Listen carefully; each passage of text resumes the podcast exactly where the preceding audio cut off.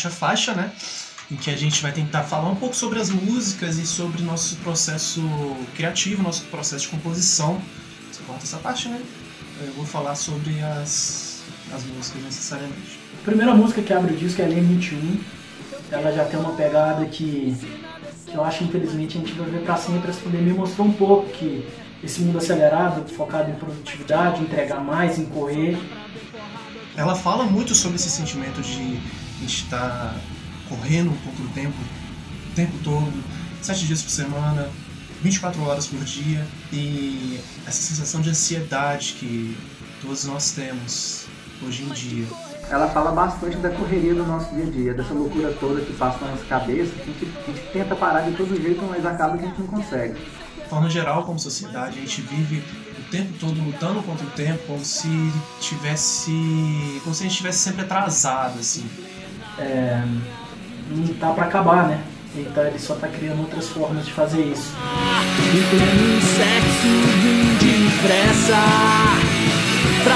Faz bastante tempo que eu escrevi ela, acho que foi 2012 mais ou menos.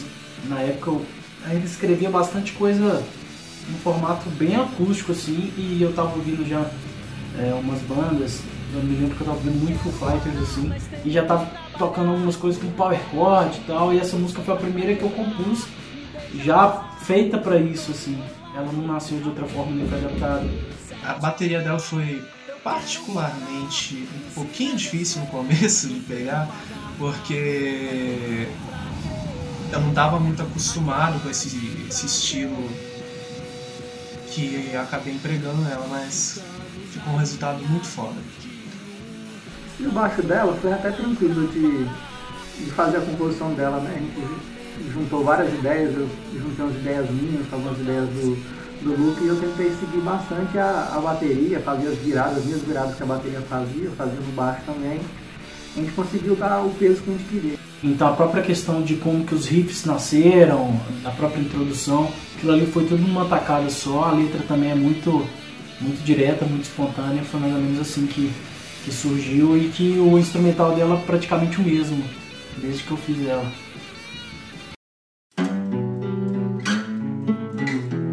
A segunda música do disco é Papo Alto. Papo Alto, acho que talvez cada um de nós vai ter uma interpretação diferente do que, do que ela é, do que, que ela fala. Para mim, especificamente, quando eu ouço ela, eu já imagino um clipe, assim, uma festa como Projeto X, assim, uma festa muito louca. Eu morava em Viçosa, e Viçosa sempre tinha muito open bar, é uma coisa que é quase cultural, assim, da vida universitária lá. E, e essa brincadeira que era é, só vou pro céu se for open bar. Então, enfim, isso ficou remetendo na época de fazer esse trocadilho, mas ela fala de um papo mega sério, assim, de, de igreja, de percepção de Deus, de que, na verdade, que é sagrado não é um homem, não é da terra.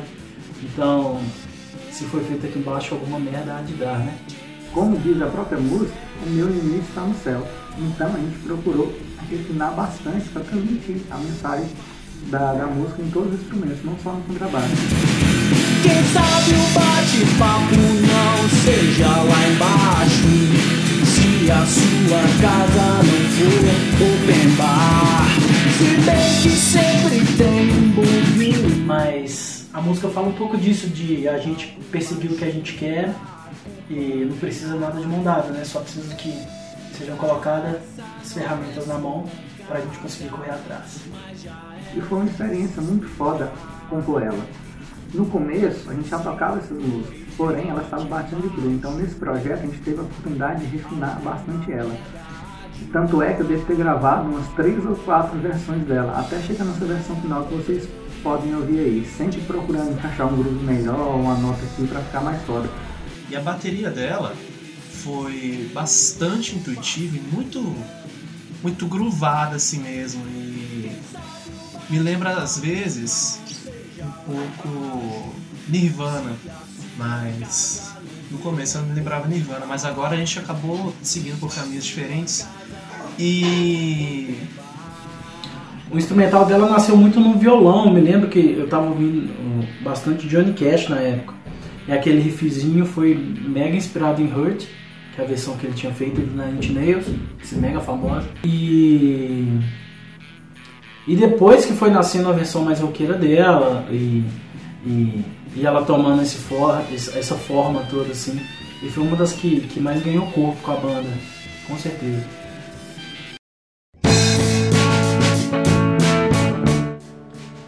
Às vezes Carrossel é uma música que é uma das mais antigas provavelmente que estão nesse disco e ela fala como o mundo às vezes dá voltas, né?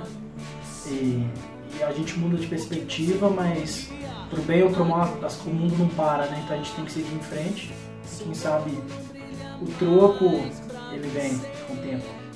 Ela foi muito fácil de gravar, foi muito intuitivo, porque ela é bem groovada, assim, ela tá.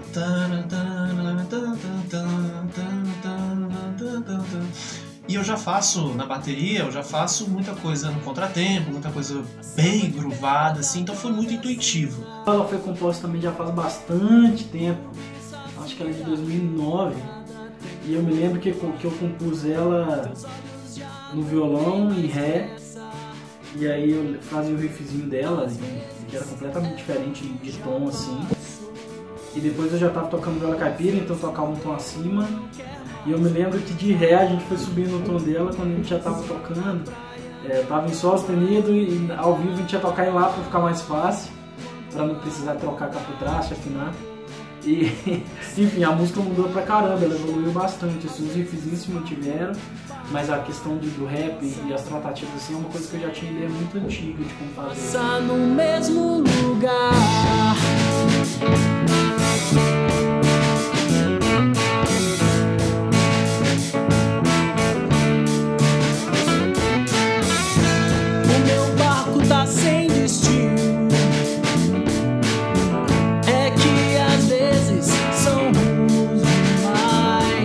Legal é que a gente percebe que a maioria das coisas que a gente faz, que soa legal assim, sai de um improviso que a gente estava lá viajando, estava na, na vibe da música e a gente consegue transmitir né, o que a gente está sentindo na hora através da nota do improviso dele. E ele foi até um processo bem tranquilo de, de fazer a composição dela, né? Eu lembro que em um dos nossos ensaios, bem lá no começo da, da banda, eu estava lá improvisando na música e nesse improviso saiu um, um, um groove, um, uma sequência de notas muito foda que a gente trouxe para a versão final. A volta do Carrossel, na verdade, originalmente ela seria às vezes Carrossel 2, mas para não amarrar demais as músicas, elas, têm um pouco dessa, dessa semântica parecida. Quantas vezes o Carrossel fala do mundo da voltas, a volta do Carrossel, na verdade, está falando que nós temos que fazer o mundo dar volta, né? Então é um papo de proatividade, de a gente correr atrás e conseguir as coisas por nós mesmos. Nossas lembranças são só lembranças. Essa foi de fuder. Nossa! Essa música foi difícil de gravar.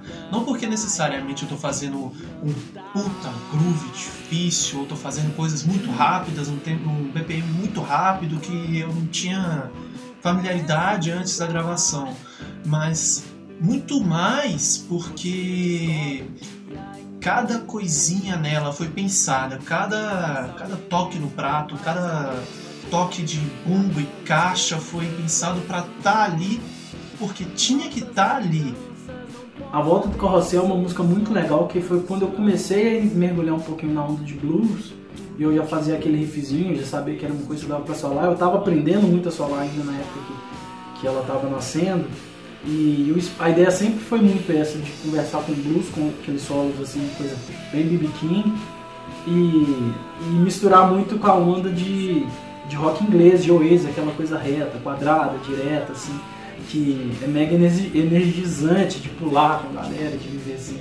Então ela traz essas duas ondas, a leveza do blues, do swing, né? Com essa coisa da energia e da porrada do rock inglês.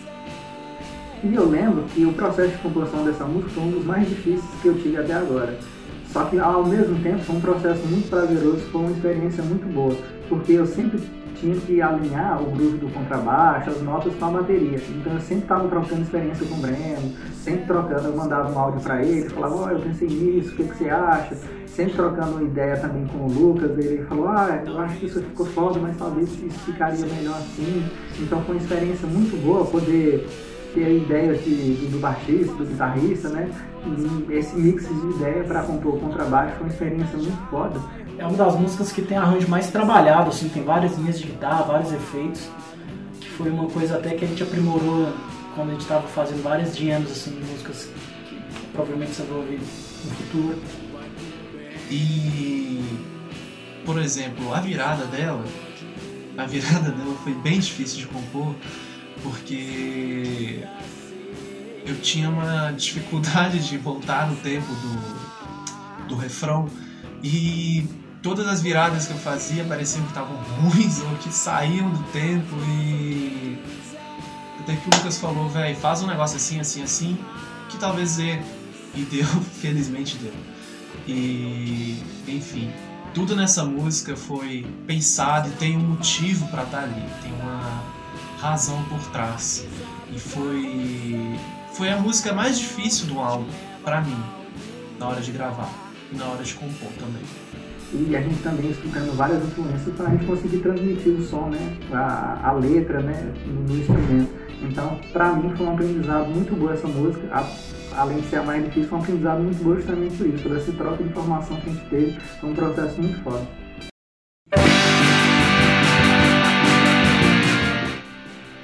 Não Dá Nada foi uma música mais porrada, mais de energia, que é uma música de desprendimento mesmo, né? De largar tudo, de meter o pé na estrada, correr atrás do que a gente quer. Então, basicamente, essa música rock and roll é pra, pra desprender e fazer as coisas de forma direta, sem pensar demais. E curtir o caminho, principalmente. É, a própria música já fala, né? Não dá nada. Muitas vezes a gente tem medo de arriscar a fazer as coisas porque a gente passa um filme na nossa cabeça que aquilo vai dar errado. Então eu sempre costumo fazer o seguinte, que é, é rodar dois filmes na minha mente. Um filme que vai dar certo e um filme que, que vai dar errado. Então, eu me arrisco, vou lá e faço, né? Na, afinal, não vai dar nada, né? A gente vai lá e tem que arriscar mesmo. Cara, não dá nada, eu compus ela, inclusive, foi quando eu tava no meu intercâmbio, eu morava em Londres na época. E eu, eu fiquei com, tinha comprado só a minha guitarra, essa vermelha que eu tenho S335. E aí com essa guitarra eu me lembro que para começar a compor a música eu tava brincando em casa e não tinha amplificador, era só ela sem acústica, num quartinho pequenininho, fechado, que eu morava lá. E eu me lembro que eu comecei a batucar com o pé no case para fazer o ritmo dela, que era uma música que eu já queria fazer nessa pegada. Que também me lembra muito Oasis, assim, no sentido de as músicas mais, mais diretas, Morning Glory, Rock and Roll Star riff de Não Dá Nada, ela lembra muito Oasis. Os efeitos de guitarra, tudo me lembra. A hora que eu escuto, eu lembro de um documentário que eu vi do Oasis, assim, dos irmãos Guerra, assim, específico. E aí eu me lembro que eu batucando o pé no case assim e comecei a tocar o riff. E foi assim que ela nasceu. Curte o carpete, o trompete da estação. Nada é certo, nada tá certo. Nossa, essa era uma música muito difícil de tocar nos ensaios e nos shows, porque eu saía dela morrendo, assim, deixava tudo que eu tinha na bateria, porque a sensação que eu queria trazer nessa música era de uma coisa muito eufórica, assim, sabe? De. Ah! Sabe? Lembrou o Dave Grohl numa entrevista que ele falou que quando ele estava fazendo Offspace, ele estava querendo trazer essa onda também de, de, de pular, assim, essa coisa de galera de energia. E foi assim que, que nasceu essa onda de Nada. Ela tem um groove que é até simples, porém ele é muito rápido, ele é muito intenso. Rápido e intenso. Isso era muito, muito cansativo de fazer nos shows, então eu já saía morrendo assim. E ela era mais pro final do show, que a gente já tá um, um pouquinho mais cansado, então, velho, já saía destruído. Eu lembro que no finalzinho dela eu alinhei com o Breno pra gente tocar bem, bem intenso mesmo, bem junto, alinhar bastante o baixo com a bateria na parte final pra gente conseguir transmitir a intensidade que a música tem, né? Então eu falei, Fábio, faz um negócio assim no, no baixo pra, pra, dar essa sensação mesmo de euforia. Eu acho essa música muito incrível, né? Ela tem uma mensagem muito boa, então a gente tentou transmitir nos instrumentos toda essa intensidade, essa agitação toda, e ela é uma das preferidas que a gente gosta de tocar no show, né? Porque a galera anima bastante. A última vez foi uma música que eu compus incrivelmente na Viola Caipira, era uma das mais rock and roll também do disco. e ela tem tudo a ver com o fato de que a gente precisa a gente precisa seguir em frente, né? A gente não pode ficar olhando para trás é, para sentir justamente o sabor do sol, a textura do pó e seguir em frente. A, a galera curte bastante, justamente porque ela é uma pegada bem mais rock and roll, assim, é, é como se fosse a, a, nossa cara mesmo.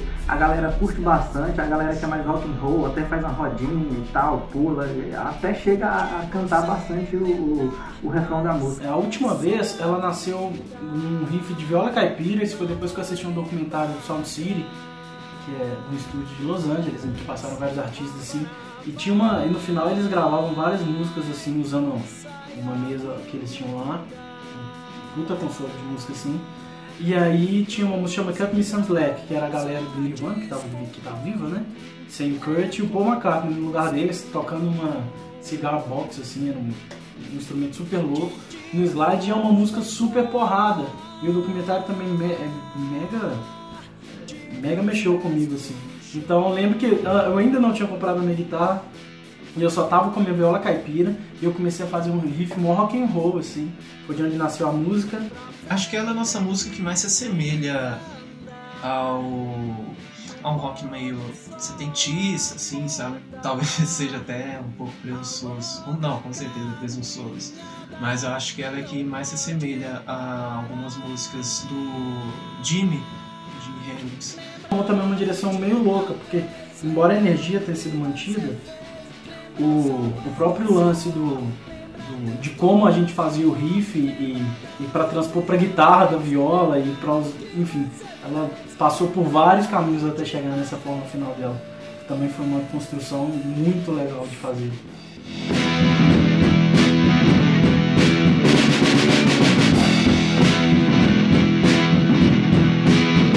Talvez tenha sido a música que a gente mais modificou comparando com o que a gente tocava nos shows e com o que a gente fazia no ano passado. E ao mesmo tempo foi tudo muito muito intuitivo, véio. foi tudo muito fácil de ah, faz isso aqui, aqui, muda isso aqui, aqui, talvez isso aqui fique legal e tal. E o groove dela, o groove dela eu também tentei fazer um negócio bem, bem tenso, assim, bem.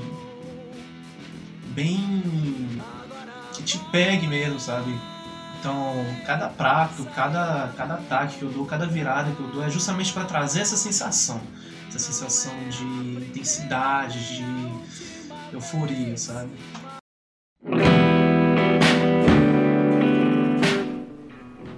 Ventríloco, que é a música que autoral que seria a que fecha o disco, ela, ela é uma música que fala de sistema, assim fala de como as coisas estão amarradas, de como a gente precisa lutar para que as, que as coisas sejam é, mais justas, mais bem divididas, que sejam mais valorizadas. Ela é um papo mais sério, e ela tem uma, levada, uma levada mais soturna, assim, é justamente para chamar a atenção dessa situação. Eu tentei fazer muito uma coisa que o Chad Smith faz em Don't Forget Me, do Red Hot Chili Peppers, que ele usa bastante o surdo e a caixa e meio que faz um groove bem minimalista, assim, sabe? E fica um negócio meio para baixo, assim, meio pesado, meio às vezes até arrastado, talvez você possa dizer isso. Mas a minha intenção era fazer um negócio bem para baixo, bem bem simples, bem minimalista na bateria justamente para a pessoa prestar mais atenção na letra, no que está sendo cantado ali, sabe?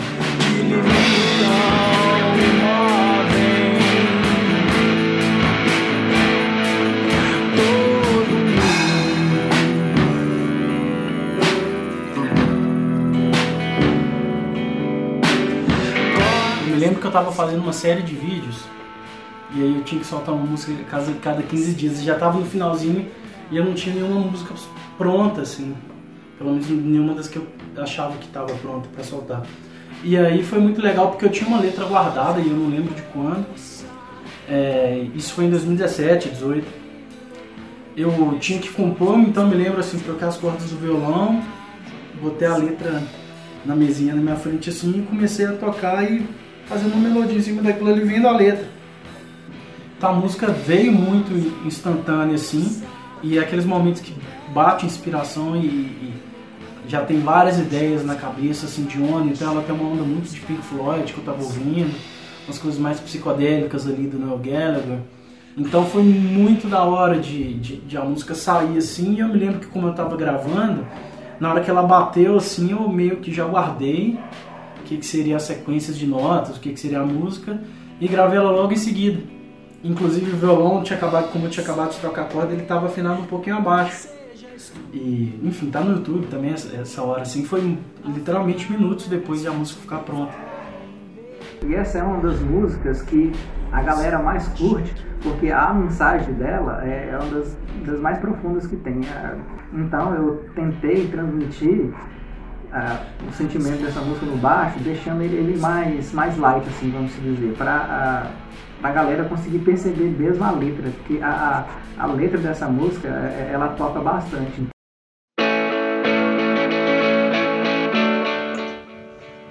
E aí a gente chega na última música, infelizmente. A última música que a gente gravou foi há muito pouco tempo atrás, antes de eu gravar esse vídeo aqui, que foi a versão alternativa de Às vezes Carrossel. E nela a gente pensou, e se a gente mudasse um pouquinho essa música, como que ela ficaria? Cara, ela nasceu mês passado, assim a gente estava meio, eu particularmente estava meio frustrado com a música porque eu acho ela meio pop demais e mas é muito repetitiva e a letra dela é grande.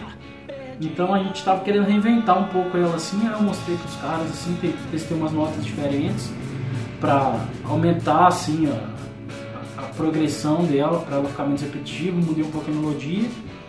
Testamos uma, umas coisas, algumas né, não era aquilo, e aí depois fizemos umas que o pessoal falou, nossa, é isso aí, vamos acostumar. E aí a gente seguiu uma coisa muito Coldplay no primeiro CD deles, que talvez você possa até fazer alguma comparação, guardadas as devidas proporções, com o riff da guitarra e o que eles fazem em Yellow. Ela foi pensada justamente para pegar a pessoa pela mão tá ouvindo e falar: vem cá, vem cá. Abraça ela e primeiro começa com a riff de guitarra, baixo, e aí ela vai abraçando a pessoa para transmitir a mensagem aos poucos. E foi assim que nasceu. E ela tem muito mais a cara do som que a gente já faz, que a gente está acostumado, e do próprio som que a gente tem feito hoje em dia, do que é, do que a original mesmo. Então, eu, eu, talvez por ser mais nova a gente está mais apegado, mas mas eu acho que, que ela agrega de uma forma bem diferente, assim, e complementa bem. Estão todas prontas.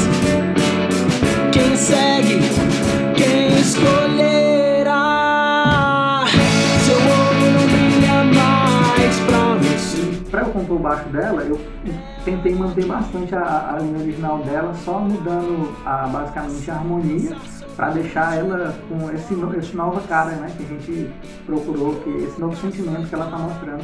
É legal porque dá para tirar uma onda tipo Guns N' Roses. Bota Don't Cry com versão alternativa, tipo, vamos fazer isso também, vai ficar Então tem duas versões aí bem diferentes pra vocês curtirem na música. Que foi muito trabalhoso de fazer, mas foi muito gratificante fazer assim. E, tipo, conseguir concluir um projeto desse no meio da maior pandemia dos, dos últimos 100 anos e ainda mais gravando à distância foi algo extremamente desafiador, mas ao mesmo tempo muito gratificante. A gente espera que vocês ouçam muito, adicionem as playlists de vocês, que compartilhem com os amigos e que gostem realmente do que a gente fez, porque foi muito foi tudo muito, muito difícil, mas com muita dedicação. E é isso. Esse foi o Faixa Faixa, espero que vocês tenham curtido, conhecer um pouquinho mais das músicas. Já estão todos no Spotify, no YouTube, em todas as plataformas onde vocês quiserem ouvir. Compartilhem a mensagem. Muito obrigado. Valeu.